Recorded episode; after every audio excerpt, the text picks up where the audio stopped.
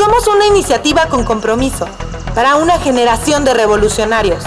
Siempre cuestionándonos todo, con hambre de aprender y buscar herramientas para cada día ser mejor. No somos algo, somos todo eso que queremos ser. Bósferos. ¿Qué onda? ¿Cómo están? Bienvenidos a Bósferos. Qué felicidad estar otra vez aquí con ustedes para aprender sobre un nuevo tema.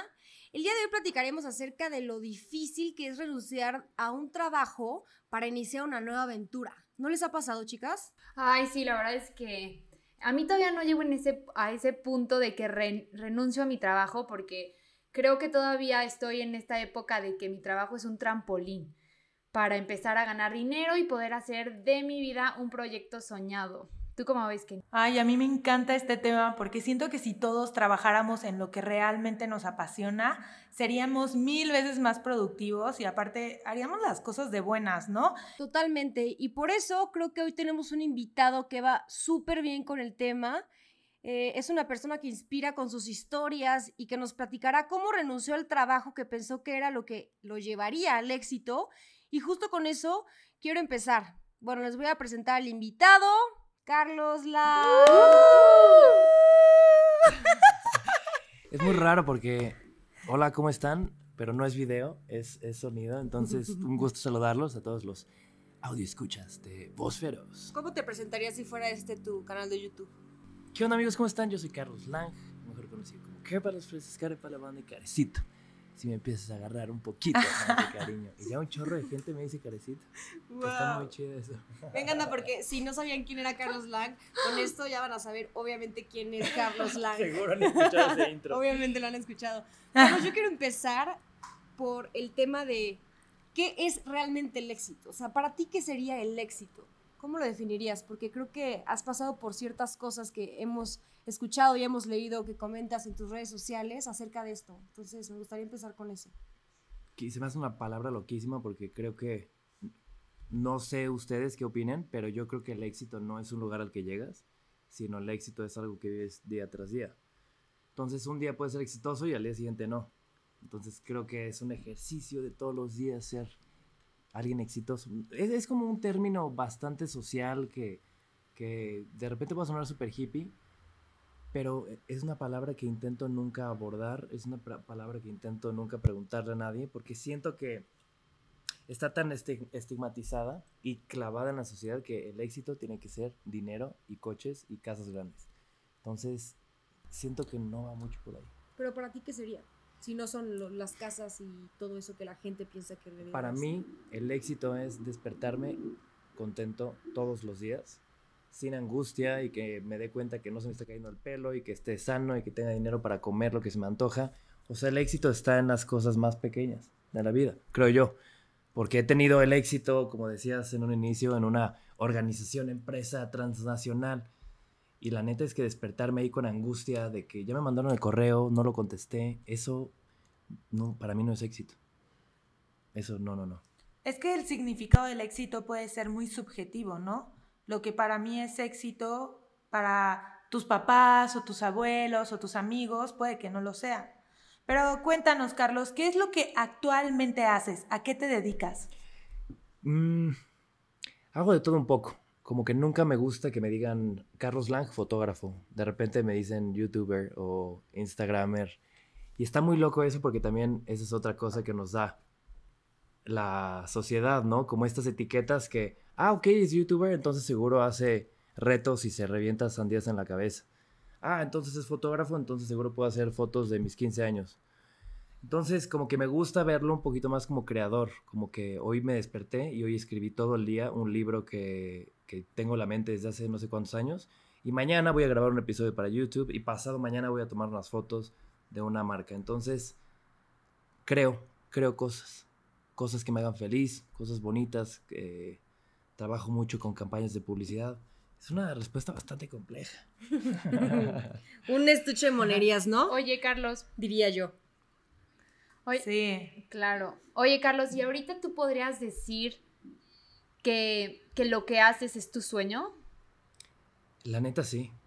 O sea, sí, pero es que es muy loco. Me están preguntando cosas muy difíciles porque definitivamente vivo un sueño, mi vida es un sueño, pero sé que todavía me faltan muchísimos sueños por cumplir. O sea, estoy viviendo el sueño que ya cumplí, que era tener mi espacio, tener como, o sea, poder estar al frente de mi familia y apoyarla.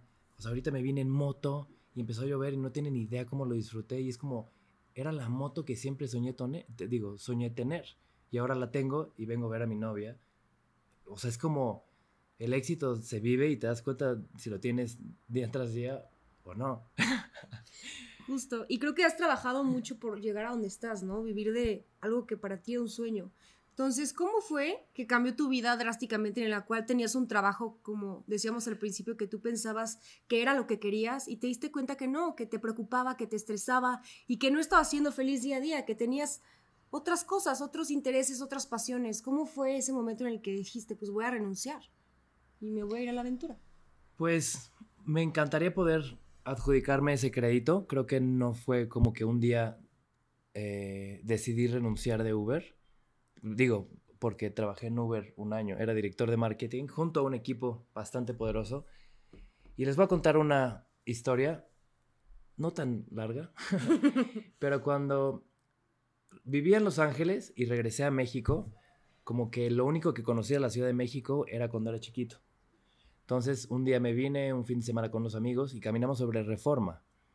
Y yo me quedé así como, güey, no me acuerdo que la Ciudad de México estuviera tan cañona. ¿Puedes decir groserías? Sí, obvio, lo que quieras, mi filtro. Sí, obvio, Claro te que das sí. Eres bien. Foro libre. Sí, es que... Este es un lugar seguro. Disculpen, radio escuchas. Radio escuchas, no estamos en la radio. Audio, audio escuchas. No. Podcast. ¿Cómo, cómo se dirá ese término, no? ¿Podcasters Hay que inventarlo, ¿no? No sé. Ah, sí, es ¿Neta? podcasters. Bueno, no, los podcasters Claro. Nosotros somos, somos como-. Pod listeners. Pod listeners. Bueno, Pod mis, escuchas. mis audio escuchas. Listener. Ahí les va. Entonces iba caminando en Reforma y estaba total y absolutamente asombrado por los edificios. Sí. por la gente, por los chavos trajeados, por los carrazos en los que iban. Y yo me quedé así como, wow, yo quiero vivir en la Ciudad de México, quiero trabajar en Reforma y quiero que mi oficina tenga vista al Ángel de la Independencia y quiero que todos los días me recoja un carrazo. Y pasó el tiempo, pasaron muchos años, me fui a vivir a Brasil, a Argentina, estuve un rato en Chile, otro tiempo en Nueva York, Querétaro, y de repente por hacer del destino me encuentra Uber, me ofrecen una chambota, pasa un año, y un día estoy sumamente deprimido y estoy parado en mi oficina y volteo a ver como reforma y digo, güey, había un día donde yo iba caminando allá abajo y soñaba estar en la oficina que hoy estoy, con la vista que hoy tengo, con los coches que hoy me recogen y dije, wow, realmente este trabajo sí era un sueño, pero no era mi sueño. Y el darme cuenta de eso fue lo más importante que, o sea, el aceptar eso fue lo más importante, ¿no? Entonces, o sea, lo más fácil es decirle a la gente, renuncia y tal y tal y tal. Y, y la neta es que eso está muy mal, porque antes de hacer un gran cambio como ese, tienes que tener metas, tienes que tener objetivos, tienes que ahorrarte una lana, tienes que saber qué vas a hacer después. Entonces, eh, me puse ciertos parámetros y dije, ok, voy a ahorrar cierta cantidad de dinero, ok, voy a tener tal, tal, tal, tal. Hasta que un día, los mismos de Uber me dijeron, oye, ¿sabes qué? Has chambeado durísimo, tómate un mes de vacaciones, dátelo. Ve a la parte del mundo en la que quieras y, y sé feliz. Y aún, y aún así nosotros te pagamos ese mes. Y yo, wow, ok, me voy a Japón. Siempre ha sido mi sueño conocer Japón. Me voy a Tokio. Fiesta, o sea, no dormía, me fui con un amigo. Y en la segunda noche que estaba en Tokio, me caí de una bici. En la madrugada, literalmente. Por borracho.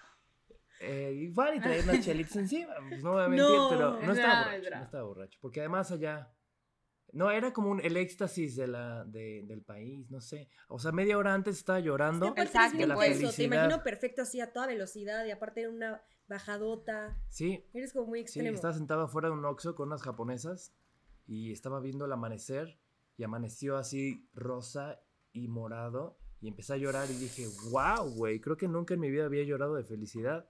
Corte A, me subo en la bici de una de esas niñas, se me poncha la llanta de enfrente, me caigo de boca, me pego en el hombro y de repente me levanto y mi brazo estaba así colgando, así, colgando, tenía un hoyo aquí horroroso. Y yo, what the fuck, no puedo mover mi brazo. De repente ya estoy en un hospital, estoy en otro hospital. Total, fueron como cuatro hospitales a los que fui en Japón. Y, hasta que encontré a un, a un doctor que se llamaba, nunca se me va a olvidar, el doctor Tomita. Y el doctor Tomita, no sé por qué vivió muchos años de su vida en, en, en, digo, en Cancún. Y el güey hablaba perfecto español. ¿Has escuchado a un japonés hablar español? Habla como al ti, ¿no? Como... María, nada que ver. Bueno, ese señor me dijo que me tenía que regresar a México porque me rompí todos los ligamentos que están en mi hombro y que si me regresaban mi hombro a su lugar me los iba a aplastar todos y probablemente en cinco años me iban a tener que amputar el brazo porque se iba a hacer un desmadre de, de- Era algo muy complejo. Me regresé a México y dije, güey, wow, me duró cinco días el... O sea, cinco días y dos fueron el, el viaje para allá, ¿no? Entonces, en lugar de pasar un mes en Japón, pasé pues tres semanas en el hospital y fue como, ¿qué onda? ¿Qué está pasando? ¿Por qué me pasó esto? O sea, ¿es karma? ¿Qué, qué he hecho? Y luego me di cuenta que fue como si Japón hubiera partido en dos y me dijo, güey, no estás listo para estas tierras, vete a pegar, vete a volver a comenzar y cuando estés listo regresas. Y lo vi con muchísimo optimismo. O sea, me operaron, me pusieron un clavo que todavía tengo, me amarraron, Guau. me pusieron injertos de, de- eh, un relajo.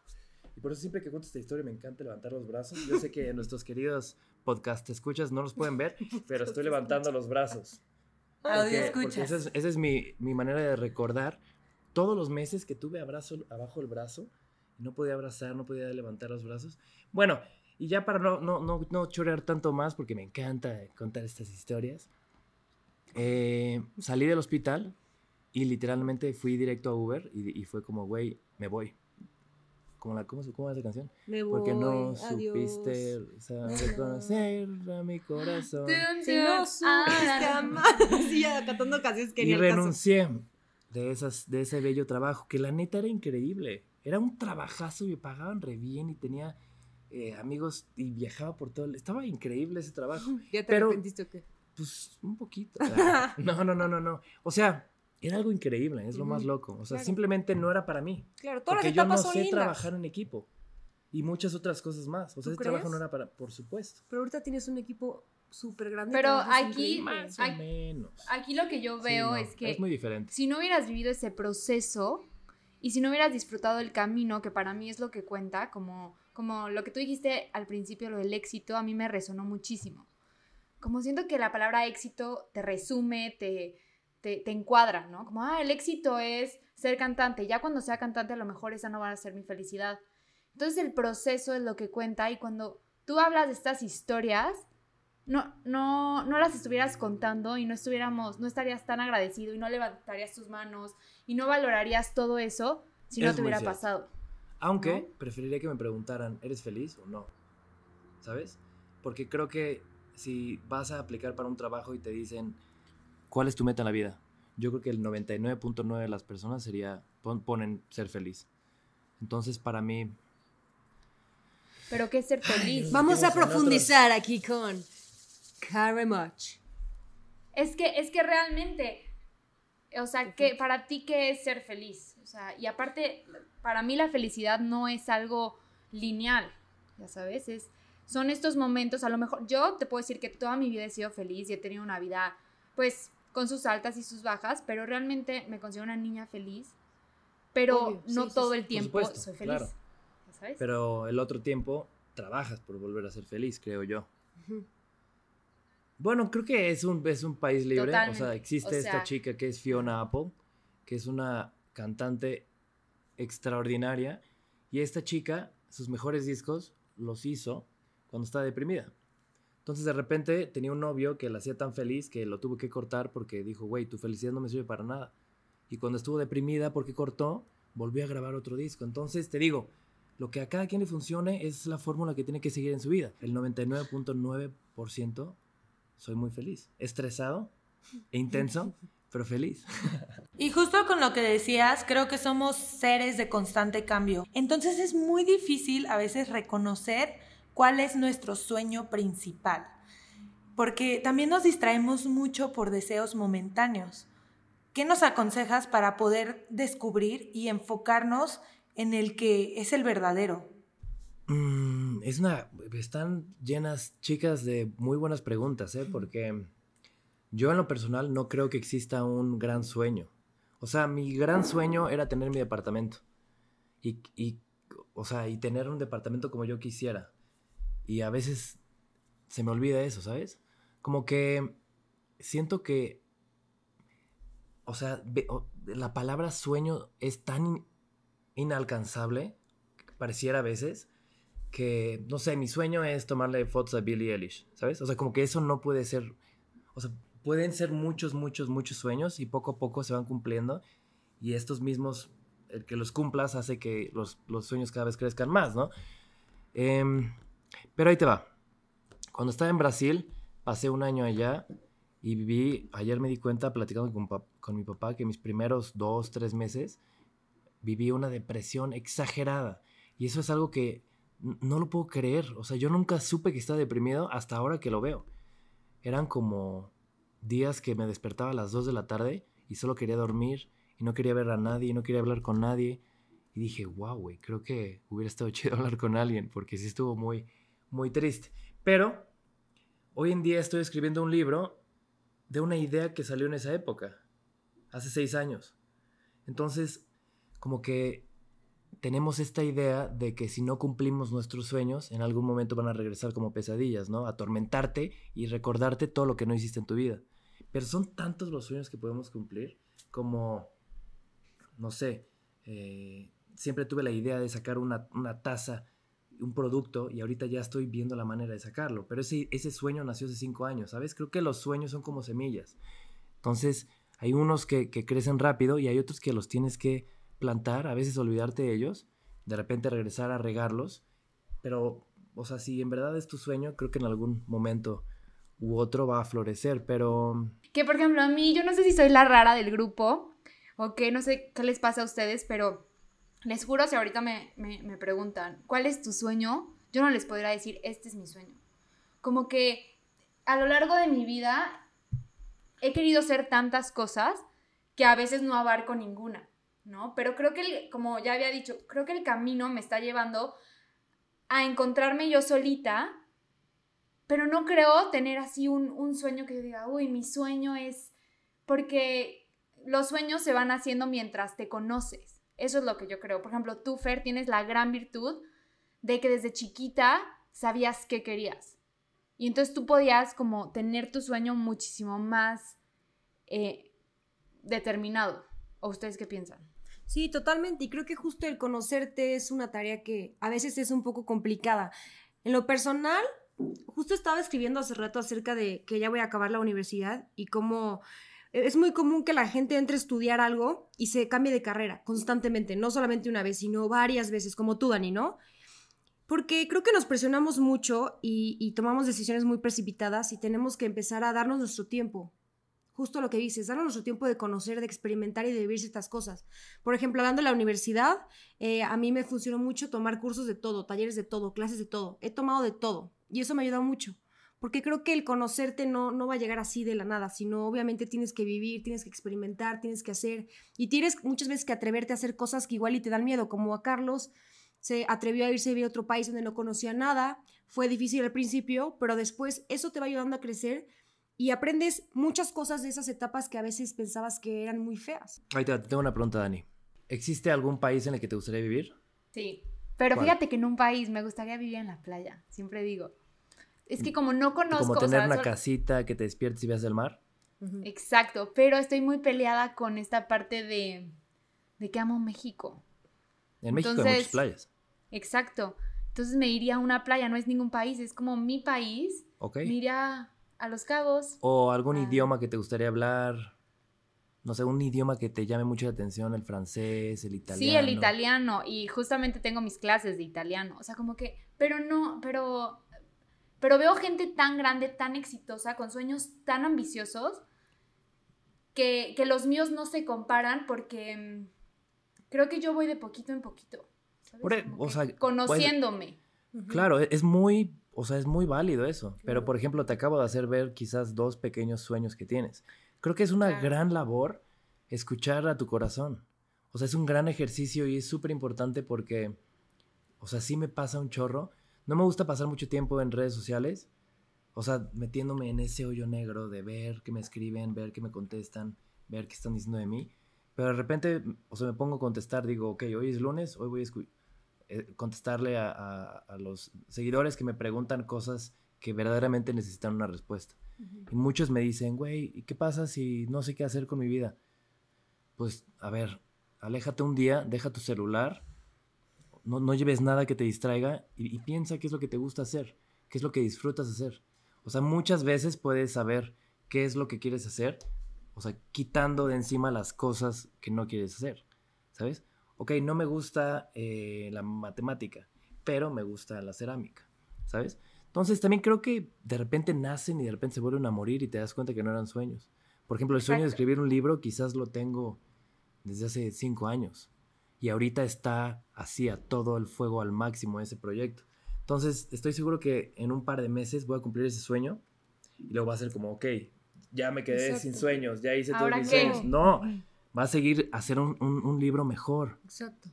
Justo. O quizás que mi tercer libro sea una novela y que ya no sea solo una idea. Y que el cuarto esté traducido en cinco idiomas. O sea, como que siento que los sueños son escalables. Ujú. Ahí te va, te voy a contar la historia más loca que me pasó en mi vida. Échala. Un día estaba en Querétaro y un amigo nos fuimos a la Sierra Queretana. Me encanta contar esta historia porque es súper surreal. Eh, no- nos fuimos en el coche un amigo y un brother dijo, me acabo de comprar este disco en Mix Up, en la época que comprábamos discos en Mix Up. Y lo puso y no sé si en las montañas, en la neblina, en las curvas de la Sierra Queretana, yo dije, güey, qué bandota, ¿cómo se llama? Ah, ok, Crystal Fighters, wow, cool. Desde ahí lo seguí escuchando toda mi vida, por varios años. Y de repente un día estoy en Brasil y me llega un mail y me dice, oye, eh, necesitamos tal, tal, tal, tal, y me dijeron que eres bueno y lo necesito para mañana. Y yo, a ver, a ver, espérame, papito, yo no, yo no trabajo de esa manera, yo sigo todo un esquema, yo soy alguien estresado y necesito mucho orden en mi vida. no estresado, soy alguien intenso Muy. y perfeccionista. Muy. Estoy redactando este correo para darle las gracias y decirle que tengo mucha chamba y que no voy a aceptar su trabajo. Y de repente es como, estoy a punto de rechazar un trabajo sin siquiera saber con qué banda voy a trabajar. O sea, resultó ser que eran los Tigres del Norte, ¿no? Entonces tuvo... No, no es cierto. No, pensé que Siempre, siempre, siempre, siempre funciona ese chiste. Bueno, eran Crystal Fighters. El, el- el grupo que tres años antes había dicho, wow, se sigue muriendo de risa, Dani, tuvo que apagar su micrófono. Está roja. De repente un día estuve a punto de rechazar el correo que me, que me cumplió mi sueño de, de trabajar con ellos. ¿Sabes? Y ahí, ¿se acabó mi sueño o qué? Claro que no. Mientras vas creciendo, van El- el sueño cambiando tus fue- sueños y van a- están haciendo nuevos sueños, ¿no? Y no te puedes comparar por eso con nadie, lo que decías, Dani, porque somos tan complejos y tan distintos que ¿por qué vamos a desmeritar nuestros sueños, ¿sabes? Igual estás en esa etapa de Totalmente. tu vida que ahorita vas a acabar la universidad y sueñas con esa casita en la playa y luego la vas a tener, vas a aprender muchísimas cosas en ese camino mientras tienes la casita y luego van a surgir nuevos sueños. Entonces yo creo que los sueños no son, no los puedes comparar, o sea, porque no eres como nadie más, eres, o sea, suena muy cursi, pero eres una persona única. Y, tus Ay, y tus sueños son igual, son igual de únicos que tú. Exacto, Bueno. sí, totalmente. Les quiero terminar esta- de contar esta Sí. historia porque si no me quedo con Así, el no, no acaba en los Tigres del Norte. Todavía no he acabado. ¿Cómo, cómo va a acabar ahí, María? Si tú me acompañaste a la boda del guitarrista. No. Y pasó el tiempo, le eché ganas, hice muchas cosas muy padres y de repente el productor, que ahora es mi super brother, me dijo, vamos a ir a México y nos gustaría que nos ayudaras a hacer ciertas cosas.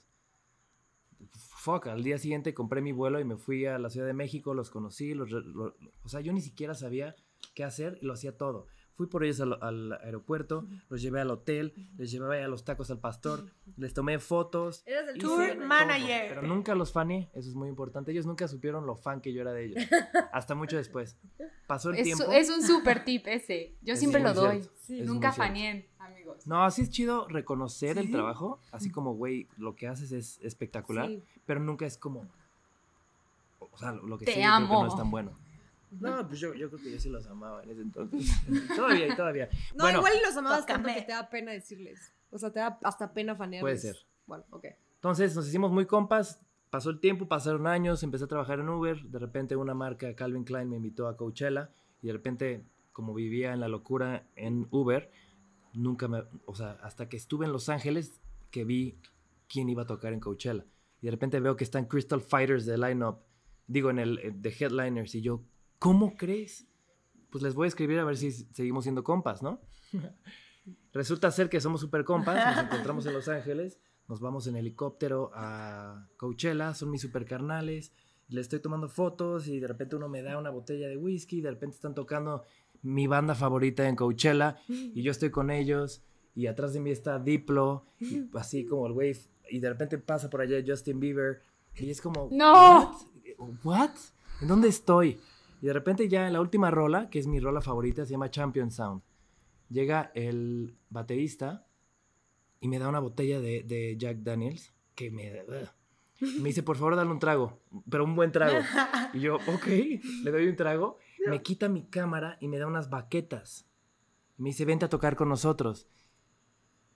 Tengo fotos de eso y, se me, o sea, siempre se me sigue poniendo la piel chinita cuando cuento esa historia. Tengo fotos que estoy tocando la batería en Coachella sin ser músico, sin ser baterista, con mi grupo favorito de música.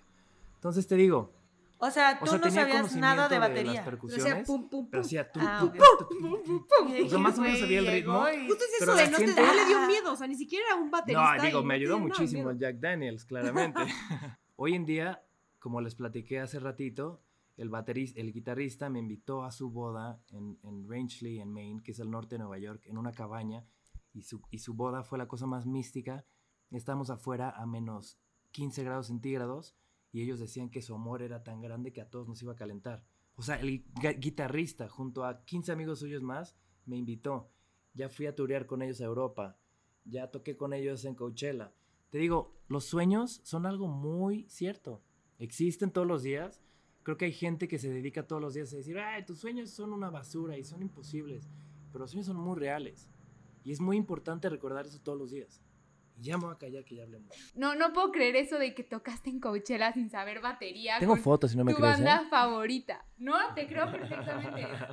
Te está retando, ¿eh? Te está Te vamos a retando. poner que la recap del podcast, esta foto, amigo. Tu foto, claro que la vamos a poner. Cuéntanos, ¿cómo te ves ahora en 10 años? Ya después de que pasaste todo este rush de emociones y experiencias No me gusta o sea, tanto hacer el ejercicio de verme a tantos años, porque sé que muchas cosas pueden cambiar. O sea, 10 años se me hace un chorro. Pero Sí, es un 5 buen, la años sí te puedo decir que estoy haciendo. Cinco. Por ejemplo, 5 Cinco. años, fácil. Estoy viviendo 50% en México, 50% en Japón. Y estoy, ya tengo no, varios libros escritos. Quizás algunos de ellos son buenos. Y estoy también haciendo quizás obras de arte o creaciones artísticas que intenten seguir contando lo que quiero seguir contando, pero de una manera mucho más madura y, y, objetiva, mejor dicho. Guarden este tweet, porque ya veremos cómo estoy en cinco años. Qué difícil, ¿no? Verte, justo a mí también se me hace muy difícil eso, de- el ejercicio de verte a tantos años. Diez años sí es un show. Ahorita ya todo está mucho más abierto, las posibilidades son infinitas, que hace 20 años que mi mamá le preguntabas esto y te decía, ay, voy a hacer esto y esto y esto, pero ahorita todo está tan abierto como, Eso es un gran como punto. Fer, ¿no? O sea, como tú me decías, Fer, yo te decía, ay, invita a tal, tú eres el contacto, bla, bla, y tú, las, las posibilidades son infinitas, nosotros ya tenemos contacto con ellos, ¿no? Claro. Entonces ya todo lo tenemos a la mano, todo lo tenemos súper rápido, ya hay muchísimas opciones. y Por mucha es muy información, ¿no? difícil. Y o que- sea, podemos ver en Instagram cómo todo el mundo Justo viaja, que- cómo todo el mundo está en el extranjero. O sea, como que decimos, igual yo también puedo hacer eso. Antes solamente lo escuchábamos, ahora literalmente vemos Sí. las experiencias. Exacto. Y aparte de llegar a ese punto de lo que decían de experimentar. O sea, tal vez yo a los 15 jamás me hubiera visto como me veo ahora. Y por lo que he pasado en mi vida, y como dices, ya, ya he cumplido como una parte de mis sueños. Que tal vez era trabajar en la música electrónica, estar en el medio. Y ya ahorita no me veo nada futuro estando ahí. Entonces sí es como un constante cambio y adaptación y como que tú también ir pensando qué es lo que ahora quieres y no estancarte. Eso es muy cierto. Y, y, o sea, me hiciste recordar que mi sueño siempre fue viajar por todo el mundo. Y por ejemplo, ahorita que ya lo cumplí y que ya me doy, me doy cuenta que ya cumplí ese sueño y que ya no quiero volver a ser así. Porque, por ejemplo, estar en tantos lugares hace que no estés tan lleno en un lugar. ¿Sabes? Puedes ser un mochilero y, y- regresar después de un mes a México y decir, güey, conocí 38 países y, y es así como, ah, ok, te tomaste, no sé, un café en tal lugar, en Praga. O sea, como que ahora yo tengo la idea de que mi sueño de viajar por el mundo es viajar, pero realmente sumergirme lo más que pueda en la cultura, aprender el idioma, conocer a la gente. Creo que los sueños cambian todo el tiempo. ¿Y cuál ha sido el obstáculo más grande que has tenido? O sea, el obstáculo más difícil para mí fue caminar de mi cama a mi computadora a ponerme a escribir un libro. Porque eso está bien loco. Ahí te va la idea de los sueños, ¿no? Porque el otro día estaba hablando con un amigo que es cineasta y es un genio, es un güey muy inteligente. Y él nunca se ha metido en redes sociales. Y de repente bajó Twitter, digo Twitter, eh, TikTok, hizo tres videos increíbles y ya tienen casi un millón de views. O sea, le dio, hizo una fórmula perfecta. Me dijo, güey, si tú haces algo parecido a lo que estoy haciendo, con toda tu audiencia y con las ideas que tienes, eh, puede ser un éxito viral y, enorme en TikTok. Y es como, qué loco que un amigo que ayer me contó que tenía una idea, hoy subió un video y, y, mañana voy a ver que es viral. O sea, tú puedes ver tangiblemente tu trabajo. Pero yo todos los días escribo mínimo una hora, dos horas, tres horas, y no tengo una, un papel, no, o sea, y ese es el problema de los sueños, que se construyen tan de poquito en poquito que mucha gente ni siquiera se atreve a comenzarlo. Y ese poquito a poquito es donde verdaderamente se decide si se va a hacer un, un, libro o no. Por ejemplo, a mí antes me daba muchísima vergüenza decir, cuando me preguntan cuál es tu sueño, o sea, me daba muchísima pena decir, güey, sacar un libro, ser escritor, porque yo no estudié literatura, porque yo no estudié letras, porque yo no, ¿sabes? Pero también no estudié fotografía. Y muchísima gente me reconoce por mi fotografía. Entonces es como, ya quítate todas las etiquetas que tienes encima de que tienes que seguir cierto camino y sigue el camino que quieras todos los días. ¿Cómo nos podemos organizar para cumplir esas metas que nos lleven a los sueños a corto o largo plazo? Si nos organizamos. Ahí te va una idea que tengo muy, muy, muy cañona. Es, es una teoría, realmente. En México, especialmente en Latinoamérica, en los países que te llaman mucho la atención, son países muy cálidos. La playa es un lugar muy cálido. Son lugares que puedes estar a gusto, que puedes pasarla muy bien, ser feliz con muy poco. O sea, la gente en la playa es la más feliz de todas.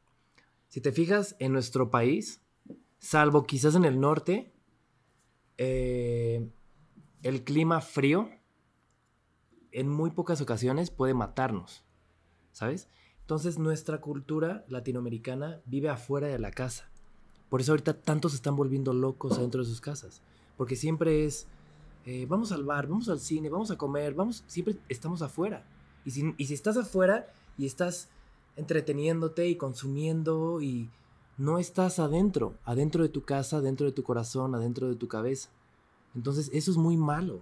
Por eso estoy tan verdaderamente emocionado de esta época, porque ahorita fue como a huevo a todo el mundo, enciérrense en, en sus casas y enfréntense a sus peores demonios, que son ustedes mismos. Entonces es muy importante recordar que si en verdad quieres hacer algo chido en la vida, o sea, no va a estar en el bar, no va a estar en el cine, no va a estar afuera, no va a estar, puede estar para alguien en la playa, pero por ejemplo, para mí yo odio las playas. Es impresionante que me digan eso, que le, o sea, y, María no me dejará mentir, o sea, verdaderamente para mí la playa es un martirio. Y para mí la playa es como, justo estoy escribiendo de, esto en el libro, o sea, para mí la playa es como un premio. Si le chambeé duro un año, me voy a dar una semana en la playa. Y aún así a veces en la playa soy bastante estresado de que no hay buen internet, de que no puedo chambear, de que... Pero por ejemplo, a mí las montañas heladas con nieve me vuelven loco. Y es donde más creativo soy. O sea, me encanta esta idea de que en el frío, si no te mueves, te mueres. Y en la playa, si no te mueves, no hay pedo. Hay un mesero que te va a traer tu chela a tu mano. No me gusta a mí esa. Delicioso. Somos opuestos. A mí me encanta la playa y a él le encanta la nieve. Oye, pero está cañona esa teoría, tiene, tiene muchísimo sentido y tiene mucho fondo. Porque la gente de la playa, no quiero generalizar, pero la gente de la playa es más relajada, es como mucho más slow, ¿no? Como que... Y por eso yo quiero llegar ahí, porque yo soy como tú, yo soy súper estresada. Fer no me dejará mentir tampoco, ni Kenny. Yo todo el tiempo estoy, contéstenme, contéstenme, a ver, hay que hacer esto, esto, porque soy una persona muy intensa. Entonces siento que en la playa va a ser, o sea, sí sueño y sí tengo un sueño, que es llegar, despertarme, ver el mar, hacer yoga tener mis productos por e-commerce, volverme muy, muy rica, no, no se crean, pero... Tu viñedo también, Dani. Mi viñedo, pero siempre sueño con estos lugares de calma porque soy una persona muy rochada. Me gusta esto de que es necesario enfocarnos y de también vivir, porque hay, hay veces que nos presionamos demasiado y, y no disfrutamos est- esta vida. Estas etapas, ¿no? Que cambian ¿Ustedes tanto ven, y amigas? que no siempre son iguales. Sí. Y la vida es muy, muy corta como para no trabajar diariamente y no levantarnos todos los días haciendo algo que nos gusta. Como dices al principio, Kenny, creo que el mundo sería un mundo muy distinto si todos hiciéramos lo que nos gusta, si todos trabajáramos de lo que nos apasiona. Y yo creo que sí se puede. Y también me quedo con el de dejar las etiquetas a un lado, dejar de pensar que porque estudiamos cierta cosa tenemos que hacer eso toda la vida, por ejemplo, o, o decir que solo somos algo, pero igual y no sé, somos abogados y nos encanta la pintura, entonces atrevernos a hacer esos, eh, a pintar, ¿ya sabes? Como que no, no nos etiquetemos al- en algo, simplemente hagamos todo lo que nos hace felices y ya, seamos muchas cosas. Discrepo un poco. Sí, estoy de acuerdo en ser feliz todos los días, pero no ver. estoy de acuerdo en hacer lo que, nos, lo que nos hace feliz todos los días. Porque yo creo que, o sea, para realmente cumplir sueños, tienes que chingarle. Y tienes que darle duro y pasarla mal a veces. Y desvelarte y no dormir. O sea, tienes que pasar muchas cosas difíciles. No todo puede ser bonito todo el tiempo. Entonces yo creo que en el tema de los sueños, Pero justo estás chingándole y estás trabajando muy duro para llegar a eso que te hace feliz, ¿sabes? No, o sea, no me gustaría levantarme todos los días trabajando en algo que odio. O mínimo, puedo, puedo hacer eso y después hacer otra cosa que me guste. O sea, Exacto, por ejemplo, no en mi, en mi caso, yo no es, mi trabajo no lo odio, de hecho agradezco mucho mi chamba, pero yo sí creo que, como dije en el principio, mi chamba es un trampolín para llegar a mí, a lo que yo quiero, pero, pero no me levanto y digo, wow, mi chamba. Entonces, a eso me refiero. O sea, es muy importante reconocer las cosas que te hacen feliz y las cosas que tienes que hacer para ser más feliz. sí, totalmente. Me gusta. Y aparte, esta par- esto de las redes sociales es lo que, y me encanta que tú hayas dicho discrepo porque, por ejemplo, en, tus redes sociales podemos ver que tú siempre eres feliz y que tienes un estilo de vida increíble y que Fer también tiene un estilo de vida surrealista. Pero lo que no nos dicen a nosotros que no, o sea, que, que, que, que los vemos es esta parte difícil, es esta parte, como tú dices, de trabajar, de, de esforzarte, de desvelarte, de hacer, las, de hacer sacrificios. Entonces, a mí, yo me quedo con esa, con esa conclusión. No, estoy totalmente de acuerdo. Y eso es bien peligroso Sí, yo, en esta época, especialmente para sus audio escuchas, porque si alguien que me sigue abre su celular, ven la vida que tiene Juan Pazurita, que está viajando todo el mundo, que está en pasarelas de Dior, y dicen, wow, quiero ser youtuber. ¿sabes? O wow, quiero ser comediante. O de repente me puedes ver y dices, wow, yo quiero una moto como la de él, voy a ser fotógrafo. Y creo que no es así. O sea, no, no, no, o sea, esta ventana al mundo que tenemos en las redes sociales, toda esta información, no la tenemos que ver como tengo que hacer lo que él hace para llegar al lugar en el que está. O sea, creo que el resultado final, el lugar al- en el que ellos están, fue co- consecuencia de que todo lo que hacen todos los días les encanta.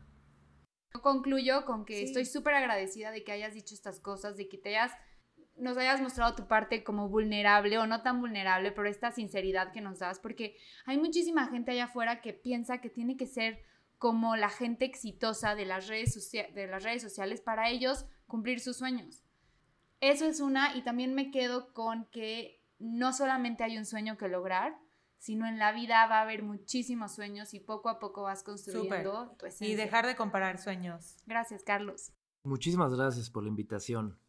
No es por nada, ni, ni porque estés guapo ni nada, pero creo que fue de mis capítulos favoritos. Oigan, si yo pudiera también concluir con algo, me encanta hablar, ¿verdad? concluye, concluye. Les quiero compartir una frase que cuando estaba en la carrera y estuve a punto de salirme de la carrera en la que estaba, hizo que me quedara en ella y que le echara aún más ganas. Ahí les va. Aquel que se dedica a lo que ama está condenado al éxito. Y ojo, no dice aquel que hace lo que ama cuando se le antoja, no dice eso. Dice aquel que se dedica y que todos los días le chinga y que madruga y no duerme y se desvela y, y hace lo que, le, lo que ama, está condenado al éxito. ¡Ey! ¡Un aplauso! Muchas Yo gracias. soy Carlos Lang, escritor, fotógrafo, youtuber. Soy tantas cosas. Ay, María. Oigan, y pues les recomiendo mucho, ya que estamos en esto, eh, Carlos tiene dos TED Talks muy, muy, muy interesantes que justo están relacionados con muchas cosas que hablamos hoy, entonces para poder pues complementar la información lo pueden buscar en YouTube. Muchas gracias. Bueno, yo soy arroba Kenny Samantha y muchas gracias por escucharnos el día de hoy. Les mando besitos y trabajen por sus sueños. Yo soy arroba Dani Uribe Díaz. Y bueno, yo soy arroba Feraltuzar. No se olviden de seguir arroba Vozferoz en todas las redes sociales porque pues es un espacio donde vamos a seguir complementando, platicando y para que la información no se quede solo aquí, sino que trascienda y que podamos ser una comunidad que estemos en constante comunicación e información. ¿Dónde te pueden seguir a ti en tus redes sociales? Yo soy arroba carecito. Y chingale todos los días porque esos sueños no se van a cumplir solitos. Gracias. Nos vemos el próximo, todos los miércoles y domingo por Apple Music y Spotify. Vósferos.